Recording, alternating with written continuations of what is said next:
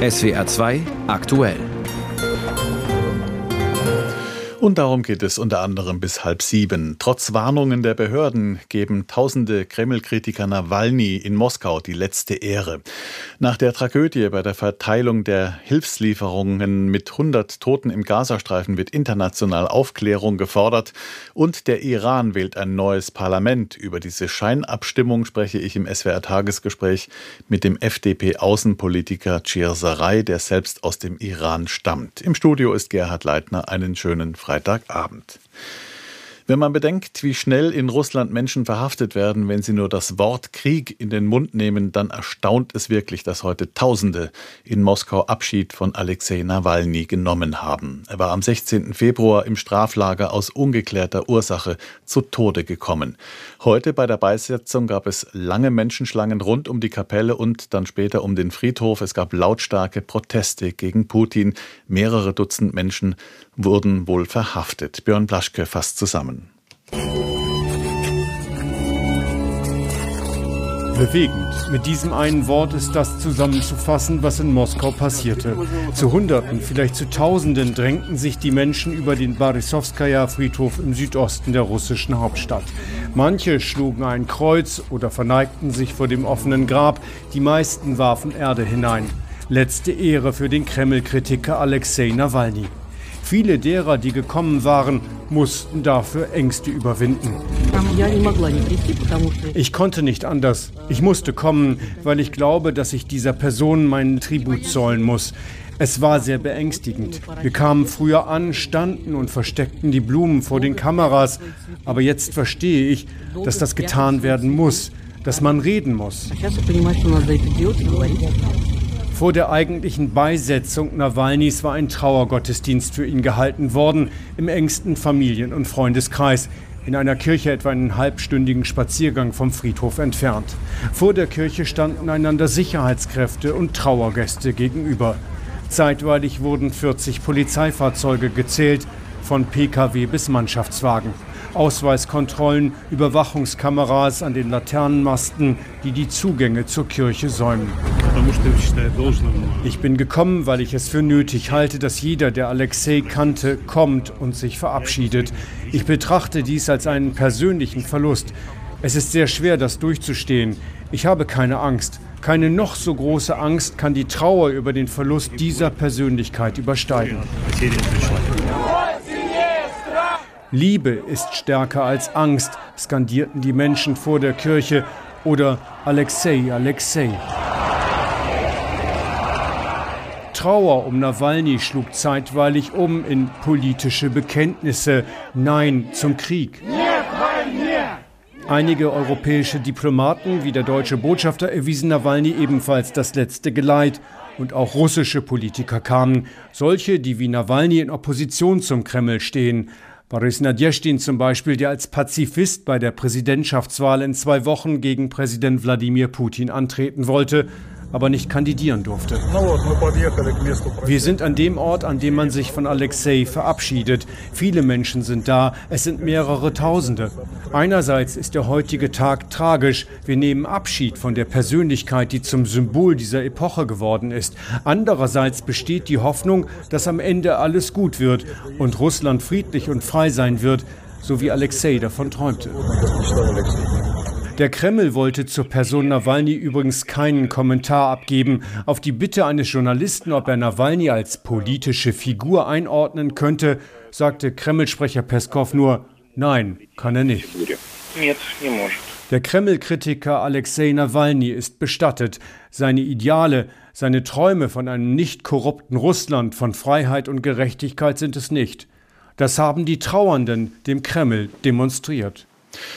Tausende waren bei der Beisetzung von Kreml-Kritiker Nawalny in Moskau. Ein Bericht war das von Björn Blaschke. Wie viel Mut müssen diese Menschen haben, die sich auf den Weg zur Beerdigung gemacht und dann auch noch laut gegen Putin protestiert haben? Parolen wie Russland ohne Putin oder wir werden nicht vergeben waren zu hören. Mit großer Sicherheit werden viele von ihnen den Arm des Machtapparats noch zu spüren bekommen. Die äh, Behörden sprechen mittlerweile von 45 Festnahmen beziehungsweise Nichtregierungsorganisationen, um es ganz genau zu sagen. Die Opposition in Russland hat keine Chance. Was aber kann der Westen tun, zum Beispiel Europa? Ein Kommentar von Brüssel-Korrespondentin Helga Schmidt. Es scheint keine Grenzen zu geben für den russischen Präsidenten. Nicht in Russland, wo Oppositionelle ihre Kritik mit dem Leben bezahlen müssen und auch nicht in der Ukraine. Am Ende des zweiten Kriegswinters jedenfalls gibt es keine Anzeichen dafür, dass Putin seinen Eroberungskrieg beenden würde. Was also kann der Westen tun, um dem Töten ein Ende zu setzen? Die Antwort, die wir in Brüssel und Berlin, in Washington und London seit nun rund zwei Jahren hören, sie hat sich nicht geändert. Die Ukraine wird unter unterstützt, so lautet die Antwort, solange es nötig ist. Allerdings könnte es viel länger nötig sein als gedacht. Diese nüchterne Einsicht steht auch am Anfang des dritten Kriegsjahres. Zur Ernüchterung gehören die Sanktionen. Sie sind in ihrer Härte beispiellos. Nie zuvor wurde ein Land so scharf und so umfassend von den Märkten des Westens abgeschnitten wie Russland. Aber obwohl Putins Milliardärsfreunde auf den Sanktionslisten stehen, obwohl Deutschland die Abhängigkeit vom russischen Gas fast komplett und schmerzhaft abbauen konnte, obwohl keine Chips, Prozessoren und Flugzeugersatzteile mehr exportiert werden dürfen, Russlands Wirtschaft wächst. Sie konnte sich 2023 sogar erholen. Das bedeutet aber nicht, dass die Sanktionen nicht wirken. Es bedeutet, dass die Schlupflöcher geschlossen werden müssen. Das ist nicht einfach. Es braucht Zeit und den politischen Willen, jetzt auch Strafen gegen die Länder zu verhängen, die die Schlupflöcher organisieren, Kasachstan und Kirgistan zum Beispiel. Zu den besonders bitteren Erkenntnissen am Anfang des dritten Kriegsjahres gehört auch das. Ein brutaler Alleinherrscher ist im Krieg im Vorteil. Putin muss keine Wahlen fürchten. Er organisiert das Ergebnis selbst. Putin muss auch nicht mehr mit großen Aufständen rechnen. Die Russen haben eben noch nie einen wirklichen Rechtsstaat erlebt. Auch deshalb dürfte die Mehrheit hinter dem Kremlherrscher stehen. Und während es in der Ukraine immer schwieriger wird, Soldaten für den Krieg zu verpflichten, sind Putins Gefängnisse voll mit Männern, die er einfach in die Schlacht werfen kann.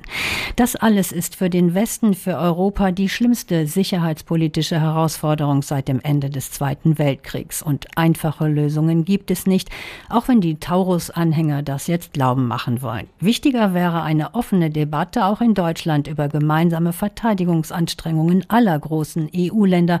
Da haben viele Partner einen Nachholbedarf gegenüber Deutschland. Sowas auszusprechen ist kein Chauvinismus, sondern nötig, wenn Europa die Herausforderungen langfristig schaffen soll. Und wichtig ist auch, dass der Bundeskanzler jetzt auf Frankreichs Präsident Macron Macron zugeht. Der hat einen brutalen Fehler gemacht, als er über Bodentruppen spekulierte. Ohne Not hat Macron damit das erledigt, was Putin vorher nicht geschafft hat, Europa zu spalten.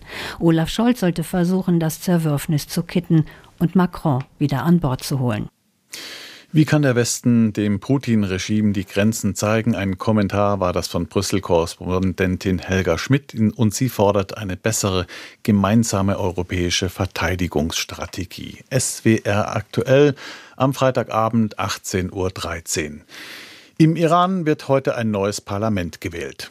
Haben Sie es gemerkt? Dieser Satz enthält gleich zwei schiefe Bilder. Zum einen ist nicht zu erwarten, dass das Parlament erneuert wird. Zum anderen ist dieses Parlament definitiv nicht die demokratische Versammlung der Volksvertreter, die wir darunter verstehen. Aus Gründen der Einfachheit bleiben wir aber bei der Bezeichnung Parlamentswahl. Unser Korrespondent Benjamin Weber berichtet. Die Hosseini Ershad Moschee liegt im Norden Teherans. Hier leben die Wohlhabenderen der Hauptstadt. Die Moschee ist auch Wahllokal. Der 50-jährige Mohammad Hamedi hat gerade seine Stimme abgegeben. Warum ich gewählt habe? Ich bin im Iran geboren und aufgewachsen. Ich habe von allen Einrichtungen und Segnungen dieses Landes profitiert. Deshalb ist es meine Pflicht zu wählen, um mein Schicksal zu bestimmen und die Probleme meines Landes zu lösen.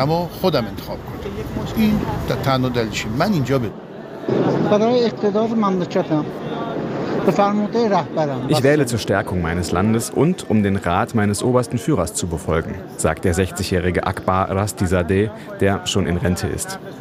In der Moschee ist es eng, die Behörden haben nur einen Zugang geöffnet. In dem drängeln sich jetzt nationale und internationale Medienvertreter, Sicherheitsleute und die Wählerinnen und Wähler. Draußen nicht weit entfernt ist die Polizei mit Fahrzeugen und Bereitschaftstruppen präsent.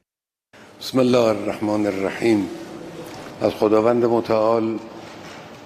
Der Wahltag beginnt mit dem obersten Führer Ayatollah Ali Khamenei. Im Staatsfernsehen ist zu sehen, wie er seine Stimmzettel in die durchsichtigen Plastikboxen mit roten und blauen Deckel wirft, bevor er die Menschen im Iran erneut zum Wählen auffordert. Viele Menschen sehen die Wahl aber als nicht legitim an, so wie der 60-jährige Sorab.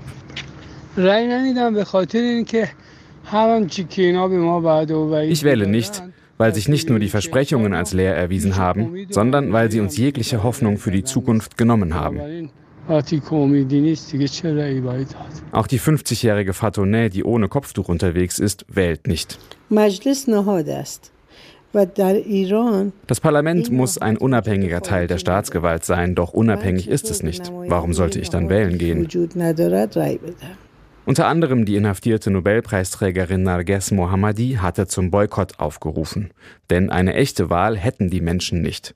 15.000 Kandidaten für 290 Sitze treten an. Sie sind alle vom Wächterrat ideologisch überprüft worden. Unliebsame Bewerber wurden aussortiert. Oppositionelle stehen nicht auf dem Wahlzettel, genauso wenig wie reformorientierte Kräfte. Der allergrößte Teil der Kandidaten gehört zu den ultrakonservativen Hardlinern. Selbst der ehemalige Präsident der Republik, Hassan Rouhani, durfte nicht wieder für den Expertenrat kandidieren. Der Expertenrat wird für acht Jahre gewählt und im Todesfall wählt er den obersten Religionsführer neu. Ayatollah Ali Khamenei wird im April 85 Jahre alt. Die Hardliner im Iran wollen die beiden Wahlen dafür nutzen, ihre Macht im System zu festigen. Wer am Ende gewählt wird, ist also nicht so wichtig wie die Frage, wie viele gewählt haben. Vor vier Jahren lag die Beteiligung bei knapp über 40 Prozent. Jetzt rechnet ein unabhängiges Institut mit 15. Auf Social Media kursieren Videos von leeren Wahllokalen, von Bäckereien, vor denen mehr Menschen anstehen als vor Urnen. Sie sollen das Ausmaß des Wahlboykotts zeigen. Sie sind nicht unabhängig verifizierbar, erfahren aber eine große Aufmerksamkeit. Offizielle Ergebnisse und Zahlen zur Beteiligung soll das Regime im Laufe der nächsten Tage veröffentlichen. Ob diese Zahlen dann vertrauenswürdig sind, wird ebenfalls schwer zu überprüfen sein. Zur Parlamentswahl im Iran war das ein Bericht von Benjamin Weber. Aber was bringt diese Wahl, wenn von vornherein klar ist, dass sich an den Machtstrukturen in Teheran nichts ändern wird. Warum geht, darum geht es im SWR-Tagesgespräch mit dem FDP-Außenpolitiker Bijan Chirsaray, der selbst iranische Wurzeln hat. Herr Chirsaray, haben Sie irgendwelche Erwartungen oder gar Hoffnungen für diese Wahl im Iran? Nein, und äh, das ist ja keine echte Parlamentswahl in dem Sinne, sondern es ist eine Scheinwahl. Die Personen, die dort äh, zur Wahl stehen, sind ganz klar Unterstützer des äh, Regimes. Kritiker beziehungsweise Menschen, die gegenüber dem Regime kritisch stehen, sind sowieso von der Wahl ausgeschlossen. Von daher, das ist einfach eine Scheinwahl und der Iran will ja hier auch den Eindruck nur erwecken oder die besser gesagt dieses Regime, das Regime der Islamischen Republik will den Eindruck erwecken, dass überhaupt Wahlen in diesem Land existieren. Aber wie gesagt, das ist keine Parlamentswahl in dem Sinne. Die Proteste sind abgeebbt, man hat schon lange nichts mehr davon gehört. Die Repression des Staates ist gestiegen. Gibt es denn noch irgendeine politisch schlagkräftige Form von Widerstand im Land? Also die Repressionen sind in der Tat gestiegen, übrigens jetzt auch im Zusammenhang mit dieser Wahl. Auch die Sicherheitsvorkehrungen sind nochmal im Vorfeld der Wahl erhöht worden. Aber der Druck des Regimes ist ja nach wie vor auf die Menschen, die dieses Regime ablehnen, enorm hoch. Auch die Hinrichtungen, die Zahl der politischen Gefangenen nimmt zu.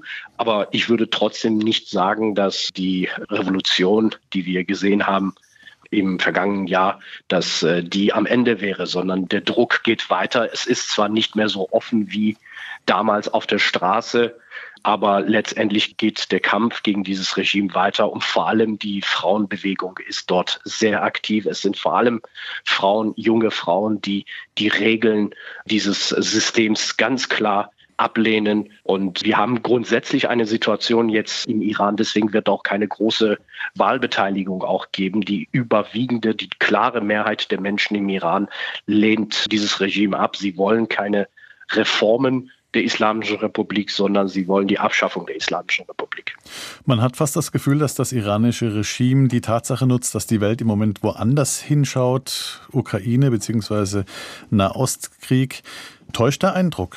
Na, der Iran ist ja äh, gerade die zwei Konflikte, äh, die Sie genannt haben, oder Konfliktfelder, die Sie genannt haben, da spielt der Iran ja auch eine große Rolle. Also gerade im Nahen und Mittleren Osten ist ja der Iran sehr aktiv im Nahostkonflikt, was die Unterstützung der Hamas anbetrifft, also die Unterstützung der Hisbollah anbetrifft, auch jetzt, auch was wir sehen, die Unterstützung der äh, Houthis, also der Iran oder beziehungsweise die Islamische Republik versucht über andere Gruppen die Interessen in der Region durchzusetzen. Und es ist ja auch bekannt, dass äh, die Islamische Republik Russland unterstützt, beispielsweise mit Drohnen, die in der Ukraine zum Einsatz kommen. Also von daher, dieses Regime ist nach wie vor sehr aktiv, nicht immer im Vordergrund, aber im Hintergrund und ist nach wie vor einer der größten Geldgeber, äh, wenn es um das Thema Terrorismus geht. Hm. Aber lenkt das vielleicht auch ein Stück weit ab von den Problemen im eigenen Land? Es ist bewusst auch eine Strategie, die die Islamische Republik hat auch in der Vergangenheit oft die Außenpolitik benutzt als äh, Instrument, um von den Schwierigkeiten in der Innenpolitik abzulenken. Aber nichtdestotrotz äh, kann nur empfehlen, viel darüber zu berichten, darüber zu schreiben, denn in der Tat die eklatanten Menschenrechtsverletzungen im Iran, die gehen ja nach wie vor weiter.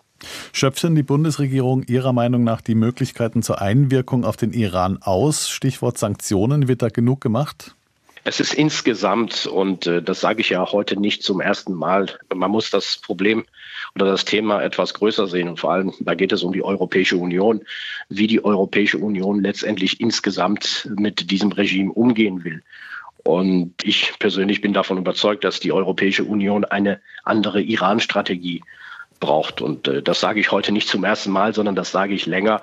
Und hier muss ganz klar vor allem die Situation der Menschenrechte im Fokus der Strategie der Europäischen Union stehen, aber auch die Rolle des Irans in der Region. Denn das, was äh, ich vorhin gesagt habe, das ist, das ist ja auch schon länger bekannt, dass der Iran im Prinzip die Mutter aller Konflikte im Nahen und Mittleren Osten ist. Und das muss eben bei dieser Strategie der Europäischen Union berücksichtigt werden. Das ist bis jetzt nicht der Fall, denn die Europäische Union ist nach wie vor fokussiert auf das Thema Atomabkommen. Und ich halte das nach wie vor für einen großen strategischen Fehler. Und wie sollte diese Strategie aussehen? Ja, diese Strategie äh, müsste mehrere Säulen haben. Also erstens muss ganz klar ein Fokus äh, auf das Thema Menschenrechte gesetzt werden, also die Menschenrechtssituation im Iran. Das muss ganz klar hier im Zentrum stehen, dass wir das nicht dulden im Westen, was der Iran dort macht. Äh, mit den Menschen oder was, was die Islamische Republik macht mit den Menschen.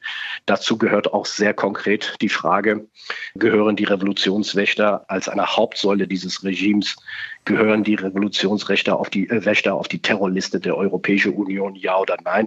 Das ist aus meiner Sicht eine Notwendigkeit, dass das geschieht. Und bis jetzt hat sich ja die Europäische Union erfolgreich dagegen gewehrt. Daneben müssten natürlich auch andere Fragen also Rolle des Irans in der Region, was ich vorhin ja schon gesagt habe, aber auch das iranische Raketenprogramm ignorieren wir ja im Westen seit vielen Jahren, weil wir leider immer fokussiert waren auf das Atomabkommen. Also eine solche Strategie müsste diese Komponenten alle berücksichtigen.